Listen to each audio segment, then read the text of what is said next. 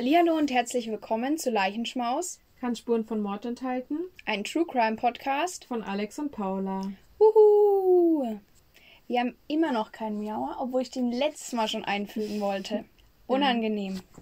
Aber ähm, sagen wir es mal so, das ist eigentlich schon die perfekte Herleitung, weil ich vergesse es nämlich, weil ich ein bisschen viel Stress habe. Und Alex auch. Und deswegen werden wir im Juli jetzt, für alle, die uns nicht auf Instagram folgen, nochmal zwei Special-Folgen haben. Das ist die eine davon. Und dann kommt eben am Ende noch die zweite. Und dann werden wir im August und vielleicht auch im September eine Sommerpause machen. Wir hoffen, ihr werdet uns sehr vermissen. so wie wir euch nämlich. Genau, und danach müsst ihr auch alle wieder einschalten. Ja. Sonst fahren wir zu euch nach Hause. wir zwingen euch. So sieht's aus. Nee, aber wir haben uns eben jetzt nochmal was Schönes zum Abschluss sozusagen überlegt vor der Pause. Und zwar wird es bei uns in den zwei Juli-Folgen um Serienmörder gehen. Und Alex, was sind denn Serienmörder? Wieso heißen die Serienmörder? Was macht es aus? Ein Serienmörder ist ein Mörder, der mehrere Personen umgebracht hat oder ja umbringt. Und meistens haben die auch ein bestimmtes Muster oder suchen sich bestimmte Leute aus. Und auch sehr oft beschäftigen sich die Täter auch sehr genau mit ihren Opfern. Und ja, was kann man noch sagen? Du warst jetzt ausführlicher als die eigentliche Definition, die ich von dir wollte, aber also, ich habe die Alex so ein bisschen überrannt. Es ja. war meine Absicht. Weißt du, ab wie viel Taten man als Serienmörder gilt? Zwei? Zwei oder mehr, richtig. Und was ist der Unterschied zwischen einem Massenmörder und einem Serienmörder? Vielleicht, dass ein Massenmörder gleich, also bei einer Tat oder bei einem Attentat jetzt zum Beispiel, mehrere Menschen angreift und der Serienmörder bringt meistens eine Person oder zwei gleichzeitig um, aber dann auch, wie sagt man das, also das, im Laufe der Zeit genau. noch mehr. Ja, genau. Also ein Serienmörder hat zwischen seinen Taten Abstände, genau. die oft auch sehr gleich sind. Kann aber auch sein, dass jemand innerhalb von zehn Jahren eben mordet und ein Massenmörder bringt viele Menschen auf einmal um. Ja, so, jetzt haben wir mal den Faktencheck einmal abgehakt als Häkchen. Wieso haben wir eine Special-Folge hierzu ausgewählt? Weißt du das? Serienmörder, weil Serienmörder ja mehr als nur eine Person umbringen, ja mehrere Taten begehen, es oft auch schwer ist, erstmal für die Polizei auch darauf zu kommen, dass es ein Serienmörder ist und ähm, alles, alle Connections zu verbinden und den überhaupt zu fassen, zieht sich die Folge halt auch sehr lang. Ja, es ist tatsächlich äh, zum einen dieser Grund, weil wir äh, aufgrund von Urlaub es nicht schaffen, so viele Fälle noch vorzubereiten äh, wir in dieser ersten Folge einmal Alex Fall haben und der würde ein wenig dauern. Ich habe gerade schon gesehen, es sind ein, ein paar Mordopfer, würde ich sagen. Ja. Und da hat man halt ein bisschen mehr zu erzählen. Und wenn ihr die Folge mit dem Son of Sam gehört habt, dann wisst ihr, dass ich da auch sehr lange gebraucht habe für den Fall, weil einfach viel zu erzählen ist und weil eben bei Serienmördern auch die bekannt sind, viel oft über die Psyche bekannt ist und die ja eigentlich auch sehr interessant ist.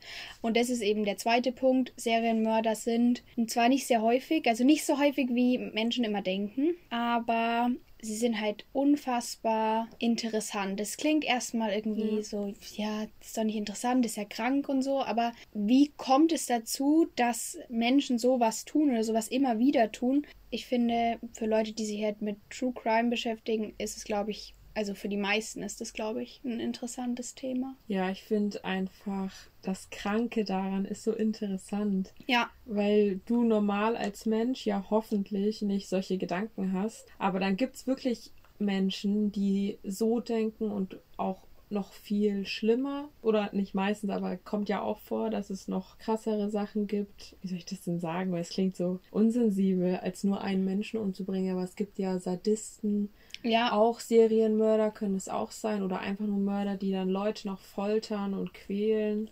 Ja, ich, ich glaube, also wir wollen damit keinen Mord weniger schlimm machen, auf keinen mhm. Fall. es geht hier eigentlich wirklich darum, wie kommen Leute dazu, eben sowas immer wieder zu tun und immer wieder so krankhafte Sachen zu machen. Und es ist nun mal so, dass bei vielen Serienmördern die Taten vielleicht besonders brutal sind oder mhm. das Nachtatverhalten sehr besonders. Und ja, ich denke, wenn ihr den Podcast hört, werdet ihr wahrscheinlich euch auch dafür interessieren.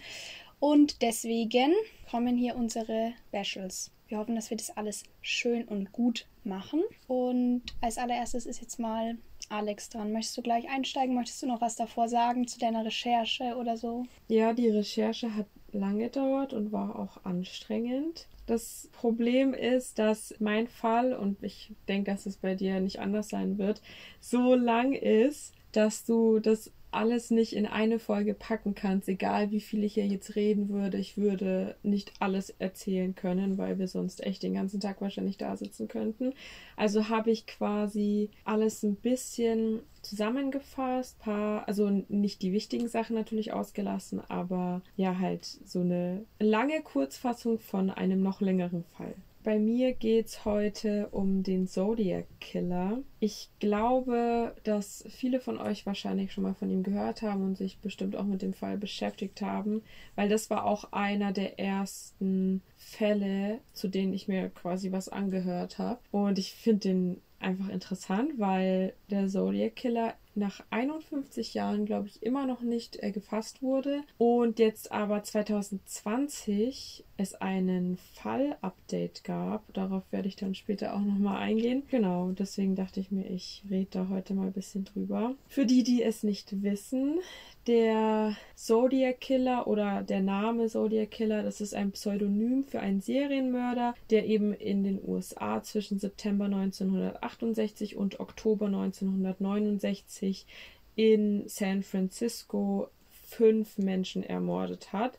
Zwei weitere Opfer, die er ähm, auch angegriffen hatte, die haben den Unfall überlebt oder den Angriff, aber eben sehr schwer verletzt. Und seine Opfer waren meist junge Paare, denen er eben auflauerte. Der Zodiac Killer spricht davon, dass er 37 Menschen ermordet hat. Laut Ermittlungsbehörden sprechen wir aber von sieben Opfern, also viele. Wenn er wirklich so viele umgebracht hat, dann kann, konnte die Polizei zu vielen Taten nicht, äh, also keine Verbindung herstellen oder ja, es gab halt einfach zu wenig Beweise und Indizien dafür, dass diese Morde auch vom Zodiac Killer stammen. So als Hintergrundinformation für euch. Freitag, der 20. Dezember 1968. David Arthur Faraday, er ist 17, ist auf dem Weg zu seinem Highschool-Schwarm, die 16-jährige Betty Lou Jensen, denn sie haben ein Date zusammen. Gegen 19.30 Uhr fährt David mit dem Rambler-Kombi seiner Mutter los und so gegen 22 Uhr parken die zwei Jugendlichen neben einem Wasserwerk am Straßenrand, weil dort eben ein Platz ist, an dem Jugendliche sich oft treffen, um dort rumzumachen oder einfach Zeit gemeinsam zu verbringen. Und es war eben ein sehr bekannter Ort dafür. Gegen 23 Uhr werden David und Betty dann das letzte Mal von Zeugen lebend gesehen. Ein paar Minuten später, kurz nach 23 Uhr, bemerken zwei Männer, die eigentlich auf Waschbärjagd sind. Ich dachte mir auch so, Interessante was? Kombination. Wofür jagen sie die? Wollen sie die essen oder Ja, doch, also ich glaube, ich habe das schon, schon mal gehört, dass die, ich weiß ja nicht, die gehen doch manchmal dann halt zu den Häusern und machen da so Chaos. Ja, ja. Und dass sie deswegen in, an manchen Orten getötet werden okay. dürfen. Krass. Ja, auf jeden Fall sind da zwei Männer auf Waschbärjagd und diese sehen, wie ein Auto die Lake Herman Road verlässt. Also das ist eben diese Straße beim, bei diesem Wasserwerk. Und neben dem Rambler Kombi von David Park. Jedoch konnten sie die Person am Steuer nicht erkennen. Und die folgenden Ereignisse, die ich euch jetzt beschreibe, die, die lassen sich eben nicht richtig rekonstruieren. Also es gab halt keine Zeugen dafür. Aber es gibt einen Autor, der hat einen Tatsachenroman geschrieben über den Zodiac Killer und für ihn sieht die folgende Situation so aus. Also er beschreibt quasi, was hätte passieren können, anhand davon, wie die Leichen gefunden wurden. Ja, man kann ja das auch meistens recht gut in der forensischen Analyse Analyse und sowas Ja. nachstellen. Und also ich weiß jetzt nicht, wie es 1968 war, aber mittlerweile kann man das ja auch sehr gut rekonstruieren so. Genau, ich lese es einfach mal vor. Also laut Robert Graysmith stieg der Fahrer des zweiten Wagens aus und schoss mit einer Pistole das rechte hintere Fenster kaputt und dann auch auf den linken Hinterradkasten. Und das junge Paar versuchte eben zu fliehen. David wurde beim Verlassen des Wagens durch einen Kopfschuss schwer verletzt und klappte vor der Beifahrertür auf dem Boden zusammen und Betty versuchte dann in nördliche Richtung zu rennen, nur um dann von fünf Kugeln in den Rücken getroffen zu werden. Der Täter fährt anschließend davon. So hat es der Autor beschrieben. Gegen 23.15 Uhr fährt eine Anwohnerin am Tatort vorbei, die beide Opfer auf dem Boden neben dem Kombi liegen sieht. Sie fährt weiter nach Benicia, heißt es glaube ich, um Hilfe zu holen und stoppt dann eben dort äh, eine ihr entgegenkommende Polizeistreife. Und diese Polizeistreife, die ist dann gegen 23.30 Uhr am Tatort. Das ist aber leider schon viel zu spät für Betty, denn ja, ihre Verletzungen waren so stark, dass sie schon vor Ort gestorben ist und David, der stirbt dann kurz nach Mitternacht auf dem Weg ins Krankenhaus. Und am Tatort wurden dann Patronenhülsen des Kalibers 22 sichergestellt. Ich glaube, das ist auch die Waffe, die in meinem Fall verwendet wird, ja. Die Polizei dachte erstmal, es handelt sich um einen einfachen Mord und weil auch früher die Ermittlungsmethoden und Techniken nicht so gut waren wie heutzutage zum Beispiel, ähm, hatte die Polizei auch keine Möglichkeit, irgendwelche Fingerabdrücke oder irgendwelche Spuren zu finden, um dann halt auch Verdächtige quasi ja zu finden dadurch. Ich weiß nicht, ob das da auch so war, aber ich weiß, dass man früher, also heute sind ja Fingerabdrücke alle in Computern gespeichert und die werden ja inzwischen auch ähm, über so Fingerabdrucksensoren aufgenommen. Aber früher waren die ja mit so Tinte und dann haben die die auf so Blätter gedrückt und die Polizisten mussten die dann selbstständig ohne Computer vergleichen. Oh. Und da ist ja auch kein Wunder, dass man da niemanden findet, ne? Mhm. Freitag, der 4. Juli 1969 in Vallejo. Darlene Ferrin ist eine 22-jährige junge Ehefrau und Mutter. Sie arbeitet als Bedienung in einem lokalen Hotspot der Stadt, um damit ihr Kind zu versorgen, mit dem Geld, das sie dort verdient. Am 4. Juli 1969 holt sie ihren Freund Michael Mago der ist 19, mit ihrem Chevrolet ab. Als Darlene auf dem Parkplatz des AUI, glaube ich, Rock Springs Golfplatzes abbiegt, versagt auf einmal der Motor ihres Wagens. Ein anderer Wagen taucht auf einmal auf und stellt sich seltsamerweise ohne Scheinwerfer neben Darlins Auto. Kurz darauf rast der Unbekannte wieder weg, nur um nach fünf Minuten wieder aufzutauchen. Diesmal parkt der Unbekannte aber hinter Darlins Auto, um ihr den Rück- bzw. ihren Fluchtweg abzuschneiden. Die Scheinwerfer des Wagens hat der Unbekannte dieses Mal jedoch an und dadurch blendet er Darlene und Michael, also sieht man ja im Rückspiegel. Darlene und Michael sind geblendet und sehen nichts und als der Unbekannte mit einer Taschenlampe leuchtet und auf sie zuläuft, denken die beiden erstmal, es ist ein Polizist. Darlene holt schon mal ihren Ausweis raus. Der vermeintliche Polizist leuchtet mit der Lampe durch das heruntergekurbelte Beifahrerfenster und feuert dann aber mehrere Schüsse auf Darlene und Michael ab. Darlene wird von insgesamt elf Kugeln getroffen und Michael erlitt durch diese Vielzahl an Schüssen mehrere schwere Verletzungen. Der Täter flieht und ungefähr eine Viertelstunde später werden Darlene und Michael von drei Teenagern gefunden, welche dann auch die Polizei verständigen, um 0 Uhr 12 ungefähr. Die Opfer werden ins Krankenhaus gebracht, wo Darlene dann aufgrund ihrer Verletzungen stirbt. Michael überlebt den Angriff aber. Um 0 Uhr 40 in Vallejo, da klingelt es im Polizeipräsidium und es spricht eine männliche Stimme am Hörer. In einem ruhigen Ton sagt der Mann, ich möchte einen Doppelmord melden. Wenn Sie auf dem Columbus Parkway eine Meile ostwärts zum Park fahren, finden Sie auf dem Parkplatz zwei junge Leute in einem braunen Wagen. Sie wurden mit einer 9 mm Luger Luger. erschossen. Ich habe auch die beiden jungen Leute voriges Jahr umgebracht. Auf Wiederhören. Der Anruf kann zu einer Telefonzelle zurückverfolgt werden, die sich auch direkt vor dem Sheriff's Office von Vallejo und auch in Sichtweite des Hauses von Darlene Farron befindet. Und um 1.30 Uhr klingelt das Telefon bei den Farrons. Ein Freund, der zu dem Zeitpunkt bei den Farrons wohnt, nimmt den Hörer ab. Am anderen Ende hört man aber nur ein gruseliges, schweres und tiefes Atmen. Der unbekannte Anrufer atmet nur ins Telefon. Wenige Minuten später erhalten Darlens Schwiegereltern und auch ihr Schwager ähnliche Anrufe. Und als diese Anrufe überall in der Familie eingehen, ist noch nichts über den Angriff in den Medien bekannt. Voll gruselig. Übel.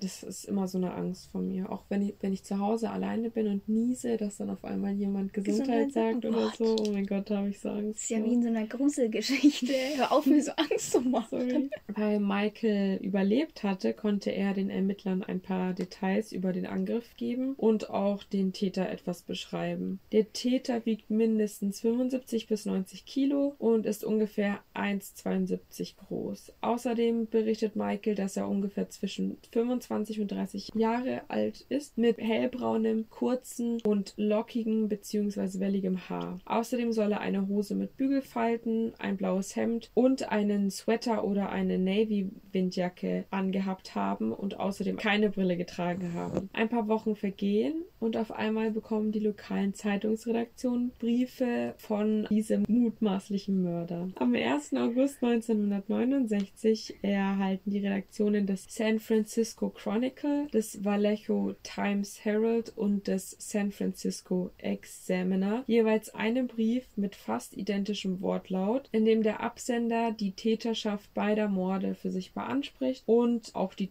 Tat nochmal detailliert mitteilt. Der Brief an den Examiner war mit zwei, der Brief an den Chronicle mit drei und der Brief an den Times Herald war mit vier Briefmarken frankiert. Bei allen Briefen war der Poststempel von San Francisco versehen und auf jedem Umschlag stand Rush to Editor, also schnell an den Chefredakteur weiterleiten. In jedem der Briefe war so ein Geheimtext angefügt, also der aus verschiedenen Codes bestand und aus ungefähr 408 Symbolen. Jedes der Geheimtexte Textabschnitten setzte sich aus acht Zeilen mit jeweils 17 Symbolen zusammen und bei den Symbolen handelt es sich um 55 unterschiedliche Zeichen, darunter Dreiecke, Quadrate, Kreise, griechische Zeichen, Wettersymbole, astrologische Symbole und auch Buchstaben aus dem lateinischen Alphabet und Morsezeichen sogar. In den Briefen steht außerdem, dass in dem Geheimtext die Identität des Absenders verschlüsselt sei und der Absender verlangt, dass die Zeitungen ihren jeweiligen jeweiligen Teil des Geheimtexts bis Freitagnachmittag auf ihrer Titelseite drucken sollen, andernfalls würde er am Wochenende weitere Morde begehen. Der Times Herald und der Chronicle bringen den Geheimtext mit ihrer Samstagsausgabe heraus, wobei auch der Chronicle den Geheimtext nicht auf der Titelseite stehen hatte, sondern erst auf Seite 4. Und der Examiner druckte in seiner Sonntagsausgabe alle drei Teile seines Geheimtexts ab. Obwohl sich die Zeitungen aber nicht an alle Vorgaben des Absenders halten oder hielten, kommt es an dem Wochenende nicht zu den angedrohten Morden. Innerhalb weniger Tage wird die chiffrierte Botschaft von dem Lehrer Donald Jean Harden und Betty June Harden, seiner Ehefrau, entziffert. Diese wird am 12. August 1969 veröffentlicht. Da steht dann, also das ist jetzt auf Deutsch übersetzt, ich töte gerne Menschen, weil es so viel Spaß macht. Viel mehr Spaß als Tiere im Wald zu töten, weil Menschen zu jagen viel gefährlicher ist als die Jagd auf irgendein Wildtier. Es ist das Aufregendste, was ich je erlebt habe. Viel besser als ein Mädchen zu bumsen und das allerbeste ist, wenn ich sterbe, werde ich im Paradies wiedergeboren und die ich getötet habe, sind dann meine Sklaven. Ich werde euch nicht meinen Namen verraten, weil ihr dann versucht mich zu hindern, noch mehr Sklaven für das Leben nach dem Tod zu sammeln.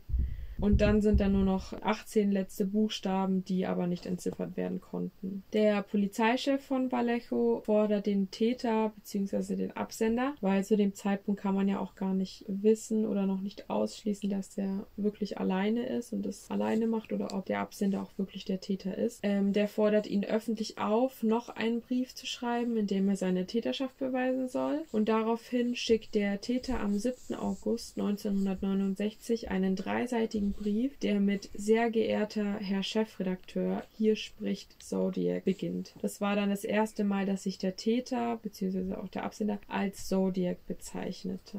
Am Samstag, den 27. September 1996. Es war ein schöner Sommertag und die 22-jährige Studentin Cecilia Ann Shepard und ihr 20-jähriger Freund Brian Hartnell, der ebenfalls studiert, ähm, verbringen den Nachmittag an einem ruhigen und abgeschiedenen Strandabschnitt des Westufers des Lakes Berryessa. Nach einiger Zeit bekommt Cecilia aber ein ungutes Gefühl im Bauch, als sie bemerkt, dass ein in dunkel gekleideter Mann sie und Brian beobachtet. Es scheint fast für sie, als würde der Mann langsam näher kommen. Und als der Unbekannte dann nur noch wenige Meter von ihnen entfernt war oder ist, trägt er diesmal aber eine Maske. Das ist so ein bisschen Henker-Style, also äh, komplett schwarz mit viereckiger Kapuze mhm. über das Gesicht gezogen, mit zwei Löchern für die Augen reingeschnitten. Die Augen, die sind aber mit einer Sonnenbrille verdeckt und die Kapuze, die reicht auch fast bis zur Taille und hatte an den Renn oder hat an den Rändern Ziernähte und auf der Brust war ein und auf der Brust ist ein weißes Kreuz in einem Kreis aufgenäht. Also der Mann trägt Halbschuhe und darüber Überschuhe aus Gummi. Die Ermittler können aus den Fußabdrücken die Walker, die Walker Springerstiefel der Größe 10, also amerikanische Größen, herausfinden. Was ist? Als der Mann dann, als der Mann dann äh, näher an ihnen dran stand, bemerkt Cecilia eine halbautomatische Pistole. Der Mann sagt, ich will euer Geld und den Autoschlüssel. Ich brauche den Wagen, weil ich nach Mexiko will. Er behauptet, er wäre aus dem Gefängnis in Deer Lodge, Montana ausgebrochen und mit einem gestohlenen Auto unterwegs. Außerdem soll er einen Wärter getötet haben und hätte eh nichts mehr zu verlieren, deswegen will er sie ausrauben. Brian Hartnell übergibt dem Unbekannten das ganze Geld, äh, welches sie dabei haben und auch den Autoschlüssel und danach sollen Brian und Cecilia sich mit dem Gesicht nach unten auf die Picknickdecke legen. Dort fesselt der unbekannte Mann die beiden Studenten und fängt an, auf das Paar einzustechen auf einmal. Anschließend schreibt der Täter die Daten der ersten Doppelmorde auf, nämlich auf die Tür des Wagens, unterzeichnet mit dem Symbol des Zodiacs einen Kreis mit einem Kreuz in der Mitte und flieht von der Szene. Die Verletzten schaffen es noch, sich gegenseitig aus den Fesseln zu befreien und ein Fischer, der davor eben Schreie gehört hat und die verwundeten Studenten sieht, alarmiert dann auch die Ranger, also ich denke mal, das sind so Polizisten und beide werden dann ins Krankenhaus gebracht. Cecilia Ann Shepard stirbt am 29. September 1969 wegen zehn Stichverletzungen im Krankenhaus. Brian Hartnell überlebt den Angriff traumatisiert mit sechs Stichwunden. Circa eine Stunde nach dem Angriff meldet sich ein männlicher Anrufer beim Napa Police Department und sagt, ich möchte einen Mord melden. Nein, einen Doppelmord. Sie liegen drei Kilometer nördlich von Park Headquarters. Sie waren mit einem weißen VW Carmen Gia unterwegs. Ich bin der, der es getan hat. Der unbekannte Anrufer legt auf. Der Beamte, der den Anruf entgegengenommen hat, schätzt das Alter des Mannes ungefähr auf Anfang 20. Außerdem kann der Anruf zu einer Telefonzelle in der Main Street in Napa zurückverfolgt werden, weil der Anrufer nur aufgelegt hat, aber irgendwie den Hörer noch hatte oder so. Also irgendwas war da, weswegen sie den Anruf zurückverfolgen konnten. Und äh, diese Telefonzelle war 43 Kilometer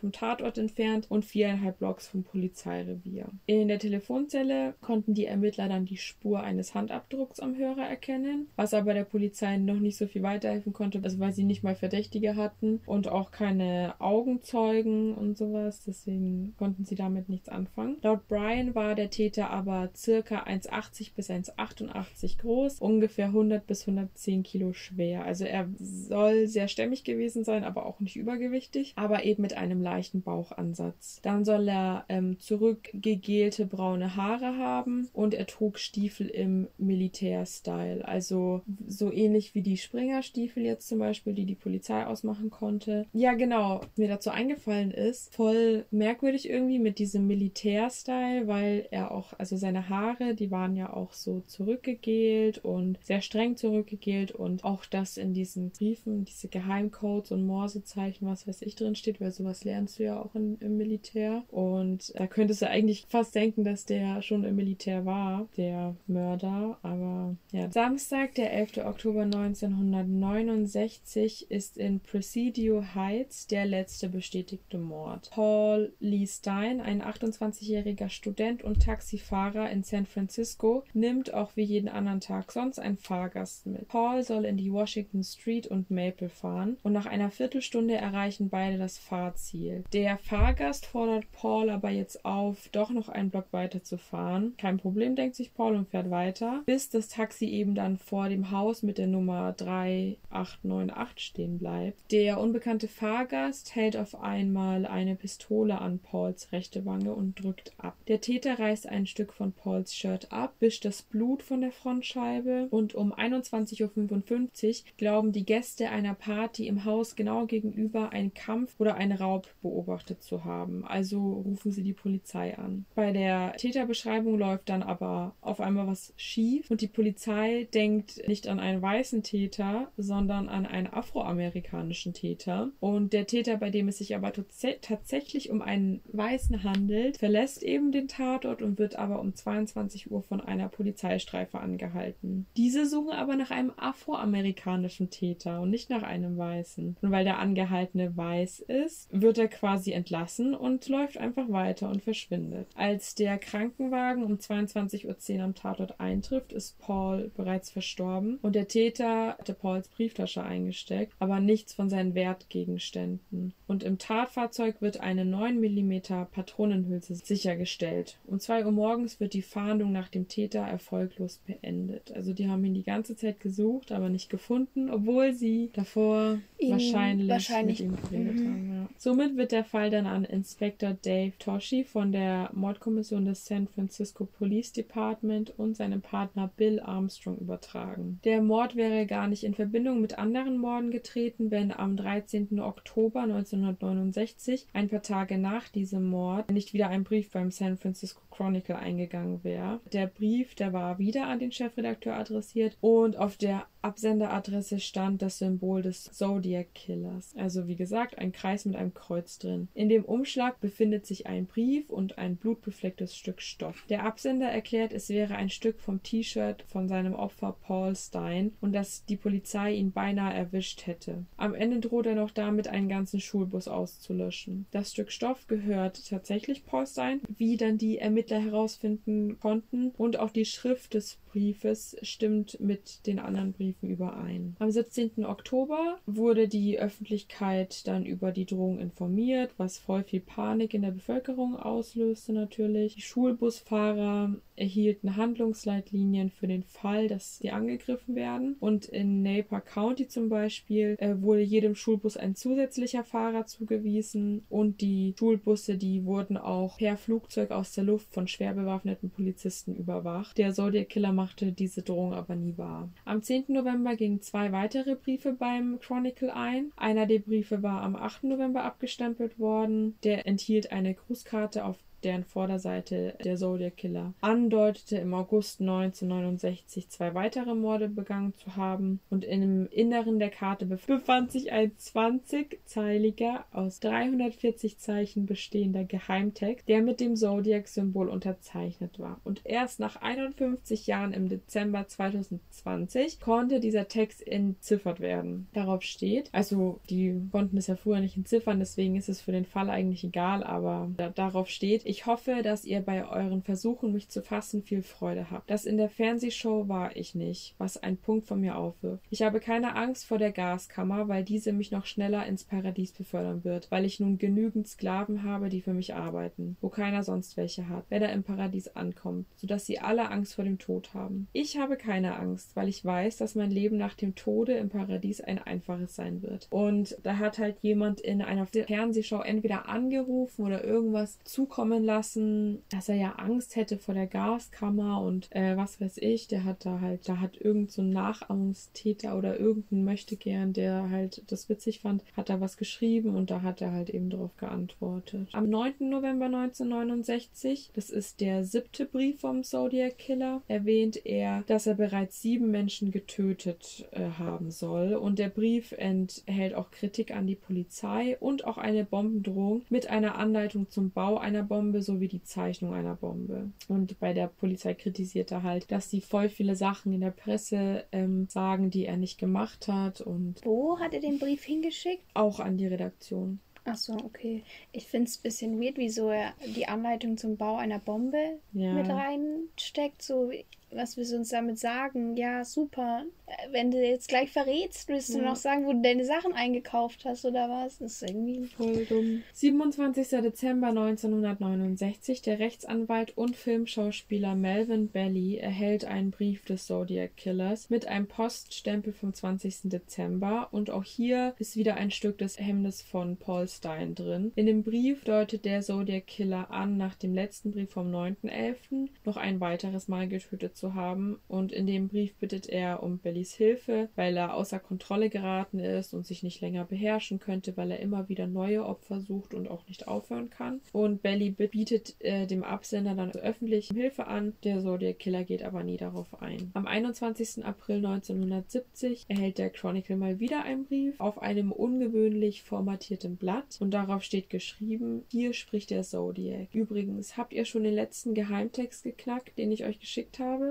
Mein Name ist, und dann war da so ein Strich. Danach folgen 13 Zeichen, die bis heute nicht entziffert werden konnten. Und außerdem schreibt der Täter, er wäre nicht für den Bombenanschlag auf die Polizeiwachen, was sich am 16. Februar ereignete, verantwortlich gewesen. Dabei wurde ein Polizist getötet und acht Polizisten wurden schwer verletzt. Außerdem behauptet der Täter, er hätte inzwischen zehn Opfer getötet und er schreibt, es wären schon viel mehr, aber wir hatten hier leider eine kleine Überflutung durch den starken Regen. Dann droht er erneut mit einem Bombenanschlag auf einen Schulbus und unter der Zeichnung einer Bombe endet dann der Brief mit dem Spielstand, weil es für den Zodiac Killer eher wie ein Spiel oder ein Wettbewerb ist, in dem er sich beweisen muss und bei ihm ist halt der Spielstand Zodiac 10 Punkte und SFPD, also San Francisco Police Department, 0 Punkte. Daraufhin sucht die Polizei nach Verdächtigen in kürzlich überfluteten Wohngegenden, aber erfolglos. Am 29. April 1970 erreicht den Chronicle der zehnte Brief. Er enthält wieder eine Grußkarte, erneut mit der Drohung eines Bombenanschlags auf einen Schulbus, wenn die Presse nicht über alle Einzelheiten seines Bombenentwurfs berichten würde. Bei dieser Anleitung, eine Bombe zu bauen, war anscheinend sein Bombenentwurf. Deswegen wollte er ihn auch zeigen, keine Ahnung, angeben damit. Die Polizei informierte am gleichen Tag in einer Pressekonferenz über diesen Bombenentwurf. Die Zeitung sollte aber nicht die Einzelheiten drucken, damit es halt wieder keine Panik in der Bevölkerung gibt oder nicht nochmal so krasse Panik, weil ja eh schon alle über den Mörder Bescheid wissen. Außerdem wollte der Zodiac Killer, dass die Bürger von San Francisco Buttons mit dem Zodiac-Symbol darauf tragen. Wie so ein Superschurke, der die Welt erobern Ja, will. das ist wie aus so einem Disney-Pixar-Film. Ja, voll. Der macht denen Angst und dann sollen sie noch Buttons tragen mit seinem Symbol drauf, als, Ja. würde als würden sie es feiern. Das ist also so, wie gerade schon gesagt, das scheint wie so, ich musste gerade an ähm, ich einfach unverbesserlich, Ja. der, dieser Schurke kurz denken, aber dann denke ich mir so, das ist einfach eine echte Person. Das ist nicht, das ist Voll. nicht ein Kinderfilm, wo das, sondern der ist einfach krank im Kopf, der Ja. Mann. ich musste irgendwie an Doofenschmerz denken. Oh ja. Im elften Brief an den Chronicle am 26. Juni 1970 ärgert sich der Zodiac Killer darüber, dass niemand seiner Aufforderung nachgekommen war, weil niemand ein Button mit seinem Zeichen drauf tragen möchte. Und er behauptet, er hätte zur Strafe einen Mann in einem geparkten Wagen erschossen. Als neuen Spielstand gibt er dann Zodiac 12 Punkte und SFPD 0 Punkte ab. Außerdem war eine zweizeilige Geheimschrift und eine Straßenkarte mit Markierung beigeführt. Auf der Karte war der Mount Diablo markiert und im Brief und im Brief steht, dass die Geheimschrift und die Karte zu einer Bombe führen würden und dass die Ermittler bis Herbst Zeit haben, sie zu finden. Der Code, der wurde aber nie entziffert und es wurde auch keine Bombe gefunden, beziehungsweise gab es nirgendwo irgendwelche Berichte, dass da eine Bombe losgegangen ist. Am 27. Juli 1970 gehen wieder zwei Briefe beim Chronicles ein. Im zwölften Brief behauptet der Killer, dass er eine Frau namens Kathleen Jones und ihr Baby entführt hatte und das Auto in Brand gesetzt hatte. Nur eine kleine Lokalzeitung in Modesto hatte über so einen Fall berichtet, deswegen glaubt auch die Polizei, dass das wirklich vom Zodiac Killer stammt, weil erst vier Monate später der Zodiac Killer deswegen ähm, bei der Polizei Bescheid gesagt hatte und er halt glaubt, dass der Zodiac Killer Angst hatte, dass Kathleen in ihn wiedererkennt, wenn er halt das der Polizei so früh schon sagt. Was auch dumm ist, weil diese Kathleen ist ja bestimmt übelst traumatisiert. Die wird sich da länger dran erinnern als nur. Ich finde das auch kein logischer so. Grund, weil ja. ich würde eher sagen, okay, dass es seltsam ist, wenn es nur in der Lokalzeitung aufgetaucht ist, dass er das weiß. Es könnte schon so ein Anzeichen sein. Aber sonst ist ja vier Monate später eher ein Anzeichen dafür, dass er es nicht war, sondern es einfach irgendwo wieder her ja. hat. So. Kathleen Johns äh, beschreibt den Mann, der sie am 22. März 1990 entführt hatte und bei dem es sich auch vermutlich um den Zodiac Killer handelt, als 70 bis 75 Kilo schwer, glatt rasiert und sehr ordentlich gekleidet. Er habe ein weißes Hemd, eine schwarze oder dunkelblaue Windjacke getragen, eine schwarze oder blaue Wollhose und glänzend polierte Navy-Stiefel, außerdem eine schwarze mit einem elastischen Band fixierte Hornbrille. Am Gesicht des Mannes fielen ihr Aknenarben am Kinn auf, dass er einen ausgeprägten Kiefer hat, ausdruckslose Augen und eine nicht besonders kleine Nase. Sein Haar soll braun gewesen sein und er habe einen Bürstenhaarschnitt getragen und insgesamt habe der Unbekannte einen seriösen, nicht schwächlichen und militärischen Eindruck gemacht. Der 13. Brief war der längste Brief vom Zodiac Killer an den Chronicles. Dort zitiert er aus der Operette Der Mikado von Gilbert und Sullivan oder Sullivan, keine Ahnung. Naja, dort ändert er den Liedtext der Figur des, des Oberhofhenkers leicht in der für ihn typischen Manier,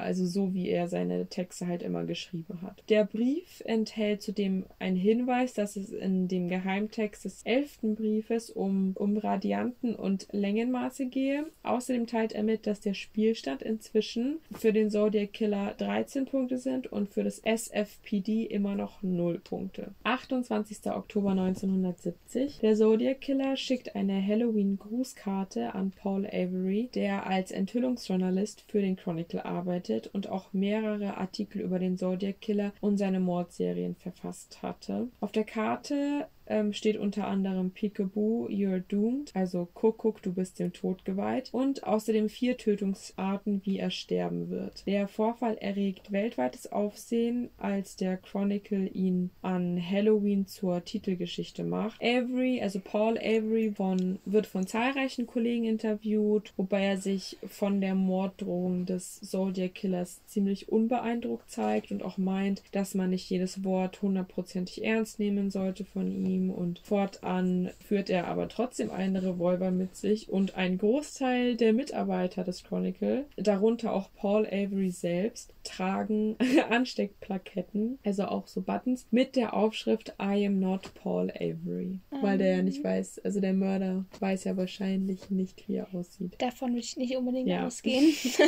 Man kann es ja mal versuchen. Ja. Ne? Ich komme dann mal zum psychologischen Profil des Zodiac Killers und zwar hat der Psychologe Murray Mirren äh, den Zodiac Killer analysiert und beziehungsweise die Briefe des Zodiac Killers analysiert und er kommt zu dem Ergebnis, dass es sich bei dem Verfasser um einen Mann im Alter von 20 bis 30 Jahren handeln soll. Der Zodiac Killer soll ein weißer, unverheirateter Mann mit ruhiger und wenig einnehmender Persönlichkeit äh, sein, der zurückgezogen und isoliert lebt. Außerdem soll er eine Grundausbildung in Kryptographie, aber aber höchstens einen Highschool-Abschluss haben und auch wenig lesen, weil er halt in seinen Briefen auch sehr viele Rechtschreibfehler hat. Stattdessen soll er gern ins äh, Kino gehen und Fernsehen schauen. Also ich denke, das hat er einfach als Entschluss gezogen. Vielleicht wegen diesem, weil er Ach so, wegen den Filmen, ja, ja das stimmt. so umgetextet hat. Stimmt, weil er wie in einem eigenen Film lebt. Wobei er Filme mit sadomasochistischen oder okkult erotischen Inhalten favorisiert. Außerdem leidet er an Depressionen und einer Psychose des schizophrenen Formenkreises. In seiner Kommunikation spiegelt sich Narzissmus, Infantilität und ein magisches Denken wider. Und hinter der Fassade eines geordneten, normalen Lebens verbirgt sich aber der unbekannte Täter mit starken emotionalen Schwankungen. Aus Angst, die Kontrolle zu verlieren, vermeidet er den Konsum von Alkohol und auch normalen sexuellen Kontakt mit Frauen. Der veränderte, moralisierende Tonfall in seinen Briefen Briefen aus dem Jahr 1974 könnte auf eine mögliche Suizidalität oder mit zunehmendem Alter nachlassende Dominanz seiner soziopathischen Persönlichkeitszüge hindeuten.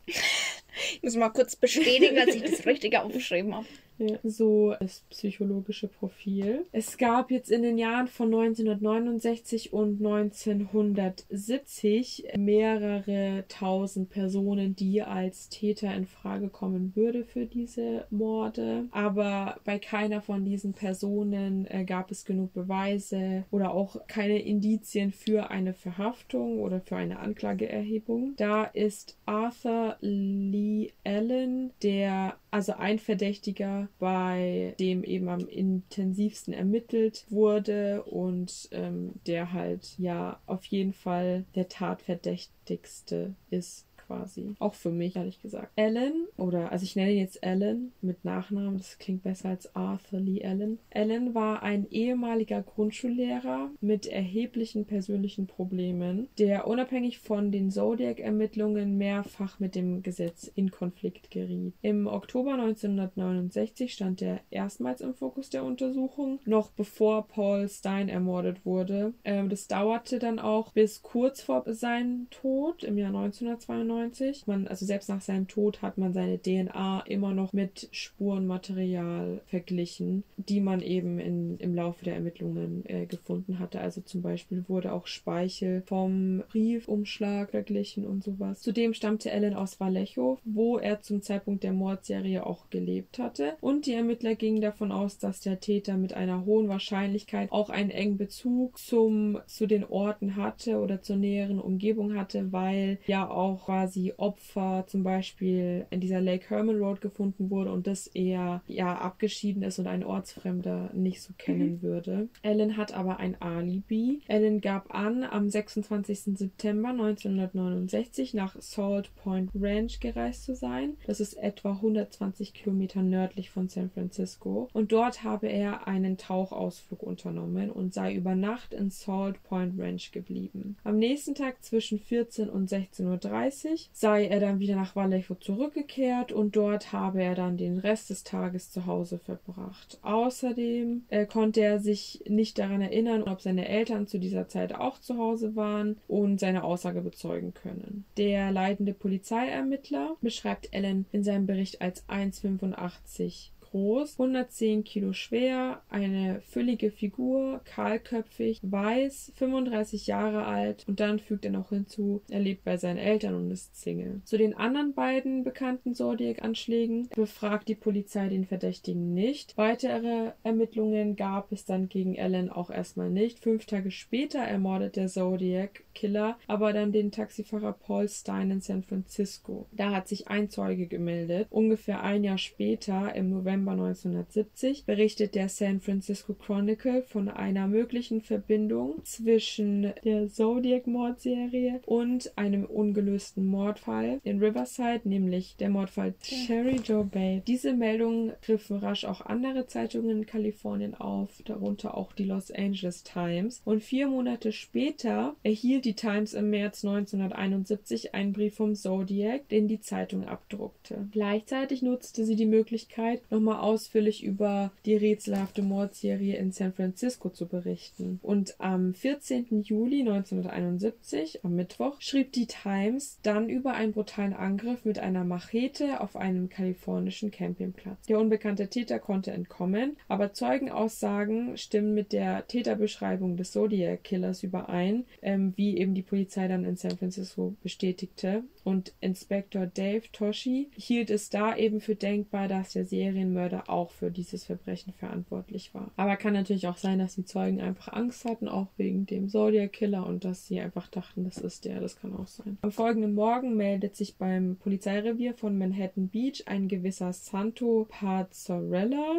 Er erzählte dem Kriminalbeamten Richard Amos von einer Unterhaltung mit seinem Geschäftspartner Donald Cheney, sage ich jetzt mal. Beide stammen ursprünglich aus Vallejo und seien vor geraumer Zeit nach Los Angeles gezogen. Sie hätten sich über den Artikel in der Times unterhalten und sie sind sich sicher, dass sie den Zodiac Killer kennen, anhand der verschiedenen Täterbeschreibungen, die sie kennen. Der Mann soll Arthur Allen heißen, Lee Allen meine ich, und soll in Vallejo leben. Amos bat Panzarella und Cheney zur Befragung in seinem Büro. Diese erzählten ihm, dass sie mit Allens Bruder Ron zusammen im College waren und über Ron hätten sie auch Arthur bzw. Allen heißt er kennengelernt, mit dem dem sie seit rund zehn Jahren auch bekannt. Sie haben ihn aber zuletzt am Dezember 1968 getroffen und Cheney habe mit Arthur Allen zudem in der Vergangenheit mehrfach Jagdausflüge unternommen und sich auch ausführlich mit ihm unterhalten. Cheney erinnert sich dabei besonders an einen Moment. Sie hätten beide ein Gespräch in dieser Art geführt. Was würdest du machen, wenn alles erlaubt wäre? Allen soll darüber fantasiert haben, wie er die Treffpunkte von jungen Liebespaaren beobachten würde. Er würde sich eine Pistole mit einer Taschenlampe anfertigen, sodass er im Dunkeln dann zielen könne. Und somit will er dann die Jagd auf die Teenager machen. Allen habe ausgeführt, wie die Polizei dann hilflos reagieren würde. Es seien Morde ohne Motiv, bei denen es auch keine Anhaltspunkte für irgendwelche Ermittlungen gäbe. Und dann würde er damit die Behörden auch noch ärgern, indem er ihnen Nachrichten zusenden würde und sie auf falsche Fährten locken würde. Und die Briefe würde er dann mit Zodiac unterschreiben. Ellen habe auch darüber gesprochen, auf die Reifen eines Schulbusses zu schießen, um die kleinen Sonnenscheine auszuknipsen, wenn sie aus dem, wenn sie aus dem Bus stürmen würden. Also er wollte die Kinder auch umbringen. Janie und Pen Panzarella beschrieben das äußere Erscheinungsbild von Ellen und fügten einige weitere Details hinzu. Nämlich ist der Mann sehr intelligent, aber häufig auch sehr aufbrausend. Und gerade gegenüber Frauen reagiert er sehr feindselig. Er ist ja auch Single. Aber das also ähm, nicht alle Leute, die Single sind, sind so. Aber das hat auch, denke ich, einiges noch damit zu tun. Er sei nie verheiratet gewesen. Mit seiner Mutter ist er auch nicht so gut ausgekommen, weil die diese ihm permanent wegen seines Übergewichts kritisiert. Er besitzt mehrere Waffen, von denen er auch meistens eine bei sich trägt. Und Ende der 1950er Jahre habe er einige Zeit bei der Navy verbracht,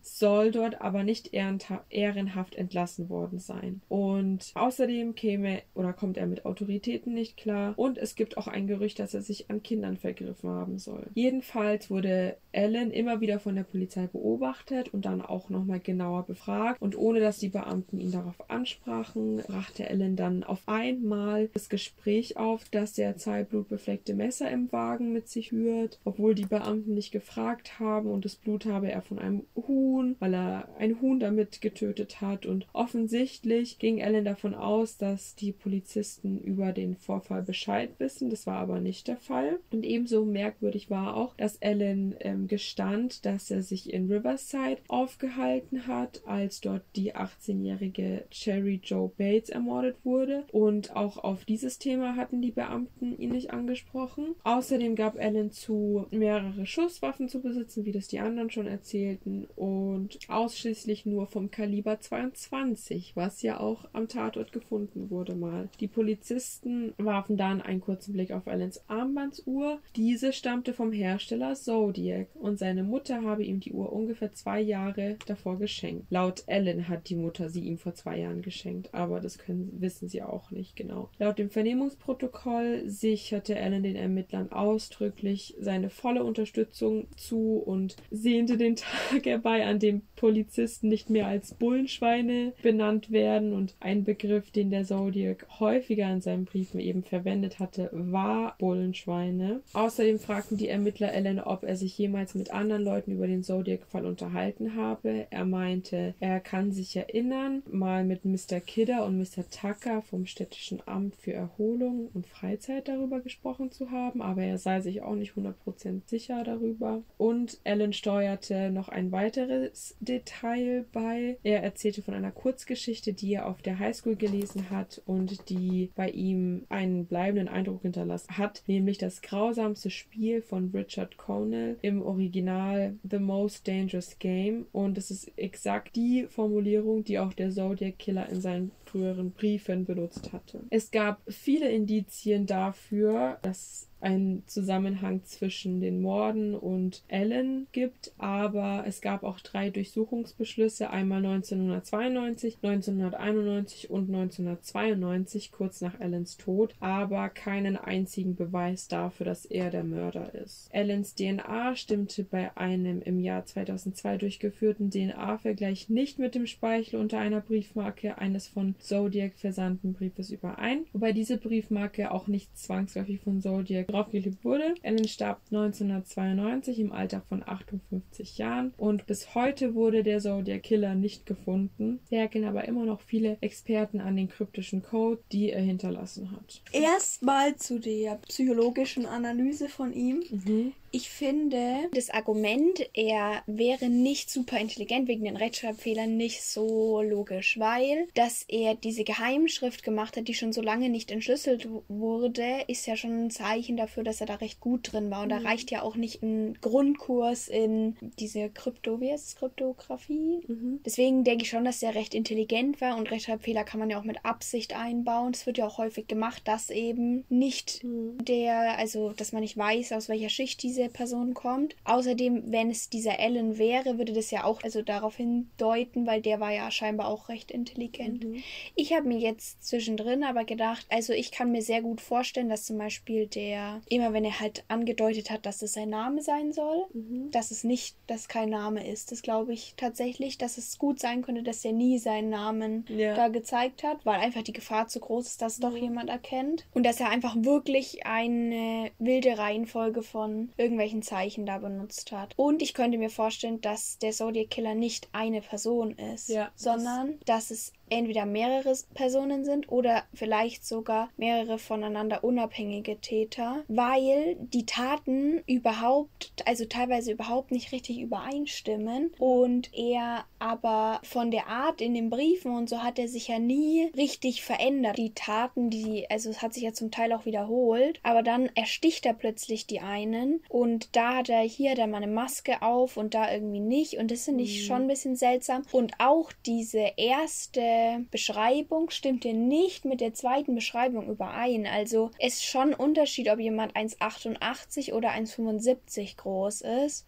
Und auch in den Kilos, also bei dem einen war es ja auch so, dass er irgendwie, keine Ahnung, 75 Kilo oder so bis 80. Und bei dem anderen war es ja 110 Kilo. Also das ist schon ein großer Unterschied. Deswegen, was, wenn das überhaupt nicht ein Täter ist, sondern halt mehrere Täter, die vielleicht zusammengearbeitet haben oder die sich vielleicht sogar gar nicht kannten. Und ja, diese Aussage, ja, die Briefe sind eigentlich, also stimmen eigentlich so überein und so, das würde schon Sinn ergeben. Ja, das kann sein, aber das wurde ja auch abgedruckt. Vielleicht war jemand auch besonders gut darin, das zu fälschen. Und ich glaube, wenn du wirklich Ahnung davon hast, kannst du es auch recht gut, ohne dass es jemand merkt, machen. Trotzdem glaube ich eher, dass es wahrscheinlich mehrere zusammenarbeitende Täter sind. Und glaube auch tatsächlich, dass er mehr Leute umgebracht hat, als bestätigt ist, weil er hat ja immer wieder gesagt, er hat Leute umgebracht. Wenn ihm aber Sachen zugeschrieben wurden, die er nicht getan hat, laut ihm, dann hat er es ja auch widerlegt. Also dann hat er gesagt, nein, das war ich nicht. Ich habe nicht diese irgendwie, was war das, dieser Anschlag auf die Polizeiwache, das war ich nicht. Aber ich habe wieder jemanden getötet. So, wieso, das könnte er auch einfach auf seine Kappe nehmen, wenn er möchte, dass. Ja, dass Leute es denken. Genau. Deswegen kann ich mir gut vorstellen, dass da wirklich mehr. Ja, ich glaube auch, wie ich das vorhin schon gesagt habe, dass es echt wirklich wie ein Spiel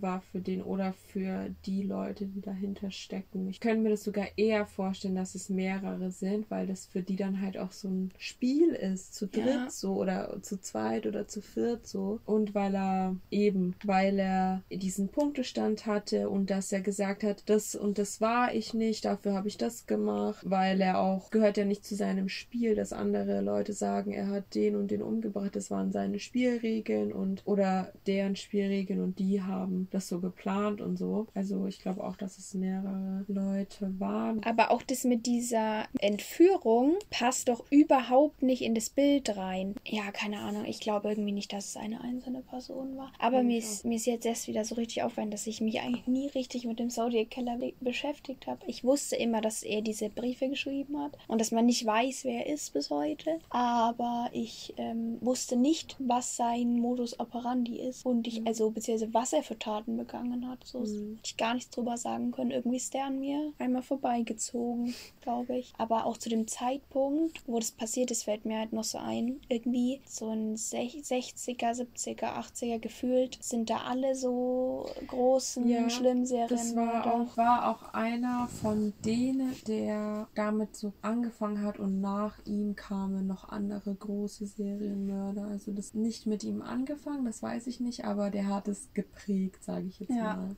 Aber allgemein, diese Zeit ist Ja. geprägt von Ja, so großen, schlimmen Straftaten, die irgendwie so weltbekannt sind. ja, das stimmt. Mir ist zu diesem Thema auch noch ein anderer Serienmörder eingefallen, der auch so lange gesucht wurde. Weißt du noch, also die Geschichte vom Golden State Killer? Mhm. Und ich weiß nicht, ob ihr die auch kennt, aber der hat, boah, äh, wie viele Morde waren es? Ich glaube zweistellig und über 100 Einbrüche und ich glaube Sexualdelikte. Und man hat ihn ja auch ewig gesucht. Mhm. Und- Und, das doch auch letztens erst. Ja, es vor so zwei, drei Jahren. Ja, ich glaub, hat man ihn gefunden und zwar durch so eine DNA-Datenbank, wo man, also wie so MyHeritage oder so, Ja. wo man halt herausfinden kann, wo man ungefähr kommt und dann findet man Leute, mit denen man angeblich verwandt ist. Und da war ein, ich glaube, ein Neffe von ihm, also auf jeden Fall ein Verwandter von ihm und die Polizei hat eben DNA damit abgeglichen und hat Teil-DNA wiedergefunden und dadurch konnte man ihn finden und der war mal Polizist. Ja, stimmt. Ja, und ich habe gestern erst ein Video angezeigt bekommen, weil der irgendwie nochmal vor Gericht war während Corona mit so einer Maske. Und ja, das ist voll krass, aber ich glaube, der Zodiac Killer lebt nicht mehr. Konnte ich mir gut vorstellen. Glaube ich auch nicht. So, die meisten, die zu dieser Zeit gemordet haben, sind jetzt schon ziemlich alt. Ja, Wenn er so 30 war, das war 68. Ja, also ich kann mir schon vorstellen, dass der schon tot ist. Wenn es dieser Ellen war, dann dann ist er eh tot. ja, eben. Und es ist ja auch nichts mehr passiert, was Ja. man ihm zuschreiben würde jetzt. Deswegen, ich kann mir auch vorstellen, dass das nie richtig aufgeklärt wird, außer Ja. irgendwie über einen Groß, irgendwie, keine Ahnung, Urgroßenkel oder sowas. Und dann weiß man, ah ja, der war's. Aber ich glaube, so ein befriedigendes Ergebnis wird es da nicht mehr geben. Nee, denke ich auch nicht. Es ist schon so lange her, über 51 Jahre. Ja. Und immer, immer noch weiß man es nicht. Wobei ich es auch krass finde, wenn so nach 15 Jahren oder 20 Jahren so Leute wieder gefasst werden, weil du denkst dir so als Mörder oder als Täter, ja, 10 Jahre sind rum, die werden mich eh nicht mehr finden. Und dann finden sie dich. Ja, und es wird, die Wahrscheinlichkeit wird ja immer größer, dass man Ja, mit der neuen Technik Ja. und so. weil ja auch die, äh, die Täter früher halt auch weniger geachtet haben, weil es diese Mhm. Technik nicht gab. Ja. Aber ja, bei äh, vielen Sachen, denke ich, wird da noch so ein Ergebnis Ja. irgendwann rauskommen. Glaube ich auch. Gut, wir machen jetzt mal einen Switch rüber zu unseren Empfehlungen. Ich empfehle unbezahlte Werbung hier. Wir kriegen gar nichts dafür. Habe ich selber gekauft. Diese, wartet, Fin Crisp Snacks und zwar Roasted Peppers and Chipotle Tasty Rice Snacks. Das ist wie Brotchips in bisschen gesünder vermute ich. 60% less fat than regular potato chips und die gibt's im Rewe. Da gibt's auch so Sour Cream Onion, aber ich finde die besser und ich finde die richtig geil mit so einem Hummus. Einfach reindippen und dann snacken. Das ist meine Empfehlung heute. Okay. Ich habe letztens, beziehungsweise habe nicht ich den Tee gemacht, sondern der Michi hat den Tee gemacht, der uns unser Intro produziert hat, in dessen Studio wir auch gerade sitzen, damit wir aufnehmen können. Der hat letztens Kräutertee mit Zitrone gemacht und das war voll geil. Weil so Kräutertee mag ich eigentlich nicht so gerne, weil das erinnert mich immer ans Kranksein und wenn ich krank bin, dann versuche ich da immer voll viel zu trinken und das finde ich dann irgendwann voll eklig. Aber mit Zitrone, also mit so einem Zitronenspritzer drin, schmeckt es ganz anders und voll lecker. Nee, ich stehe auf Kräutertee. Immer, überall. Ich mag ja keinen Früchtetee.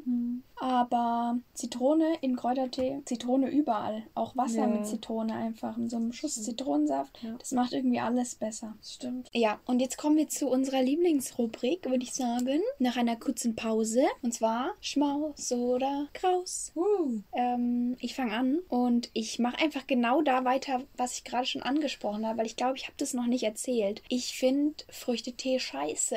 Also als Kind mochte ich das gerne. Ich glaube, es gibt kaum ein Kind, was keinen Früchtetee Früchtetee mag. Dann magst du, glaube ich, gar keinen Tee eher. Und da mochte ich immer gerne halt so Waldfrüchte oder sowas. Aber das könnte auch damit zusammenhängen, dass ich halt fruktoseintolerant bin. Ich musste davon immer aufstoßen. Und irgendwie fand ich das dann irgendwann sau eklig. Und inzwischen, weil ich halt das Gefühl natürlich nicht mochte, vor allem als Kind, inzwischen finde ich einfach Früchtetee nicht mehr nice, weil mir das einfach zu süß ist. Und ich finde Menschen, die dann auch noch Zucker reintun, das da ist bei mir vorbei. Also wer dann in den Früchtetee noch Zucker reintut, da stimmt irgendwas nicht. Weil die sind schon so süß und das will ich irgendwie nicht, weil wenn ich doch was Süßes trinken will, dann trinke ich eine Limo oder sowas. Das ist einfach nicht so mein Ding. Ich mag das dann auch nicht so warm, also so ein Eistee, einen süßen, das ist gar kein Ding. Das finde ich, ist auch wieder was anderes, aber so aufgebrüht, Waldfrucht, das mag ich einfach nicht. Bei Eistee ist eh was ganz anderes, aber ja, ich trinke keinen Früchtetee. Ich stehe auf Pfefferminz, Kamille, Salbei mag ich auch sehr gerne. Ich hasse Salbei-Bonbons, aber ich liebe Salbei-Tee. Ich mag Salbei-Tee gar nicht. Ja, das mögen ja die meisten nicht. Ist auch voll das Krankheitsding. Aber bei mir gab es nie Salbei-Tee, wenn ich krank war. Vielleicht mag ich es deswegen so gerne. Und natürlich schwarz-grün, alles Mögliche. Aber ja, Kräutertee ist mein Ding.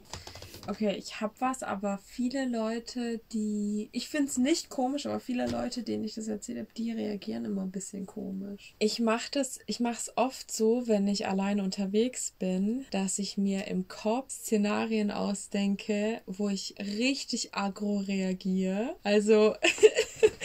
wird das, ich stelle mir so vor, dass mich irgend so ein, keine Ahnung, ekelhafter Typ anspricht oder so ein alter Mann oder so und oder mich an, also angafft oder irgendwie sowas und dann stelle ich mir vor, wie ich im Kopf anspreche, dass mir das nicht passt und halt aber so voll agro und bedrohlich, dass die so checken so, boah, ich darf sie nicht so angucken. Also, weißt, mhm. weißt du, mhm. was ich meine? Weil im Sommer zum Beispiel, da habe ich das erste Mal was gesagt bei einem alten Mann, der mich angestarrt hat. Da habe ich ihn gefragt, äh, wieso er mich anguckt, ob es irgendwas an mir gibt, was, also wieso er mich so anstarren muss die ganze Zeit, weil ich, ich hatte nicht mal eine so Hotpants an oder was weiß ich, Grund. was auch kein Grund ist, einen so anzustarren. Aber ich war normal angezogen und der hat mich so widerlich angeguckt und nachdem ich das gesagt habe, hat er sofort weggeguckt. Der hat sich nicht entschuldigt, der hat nichts gesagt, der hat einfach weggeguckt und mich dann nicht mehr getraut anzuschauen. Und das war echt ein gutes Gefühl. Und deswegen denke ich mir sowas sowas immer aus. Es muss nicht mal irgendwie so ein alter, ekliger Mann sein, sondern einfach auch zum Beispiel jetzt bei meiner Arbeit irgendwelche Gäste, die mich äh, anstressen aus irgendeinem unnötigen Grund, wo ich halt für mich einstehe und ja, genau, für mich einstehe und mich verteidige und nicht einfach so es so hinnehme. Weißt du, daran will ich arbeiten. Deswegen denke ich mir solche Szenarien aus. Ja, also im ersten Moment habe ich gedacht, okay, weird.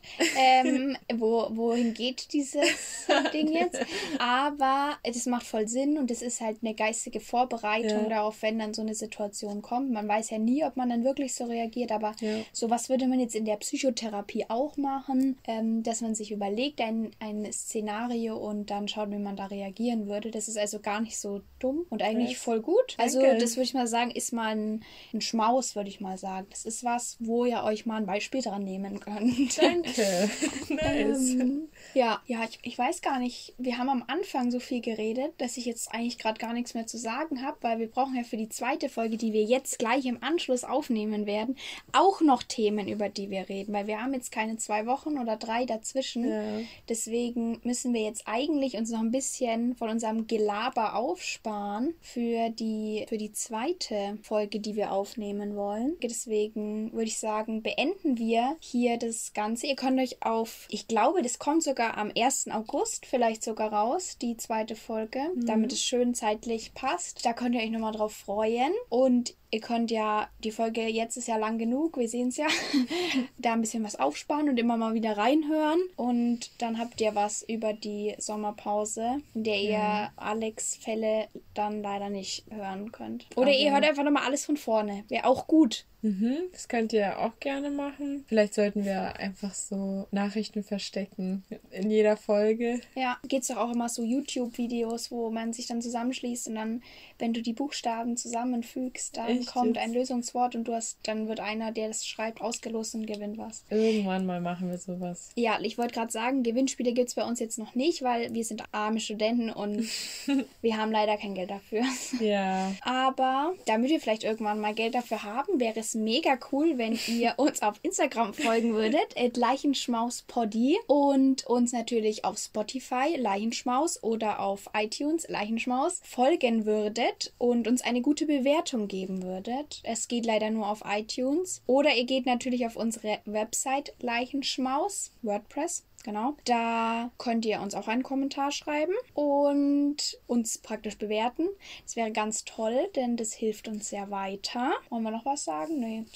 Genug Support. Mehr brauchen wir gerade nicht. Ja. Und wir, wir wollen natürlich, dass ihr im September dann wieder reinhört. Jetzt würde ich sagen, wünschen wir euch einen guten Morgen, Mittag oder Abend. Wir hoffen, die Folge war sehr interessant für euch und ich sag Tschüss. Ciao.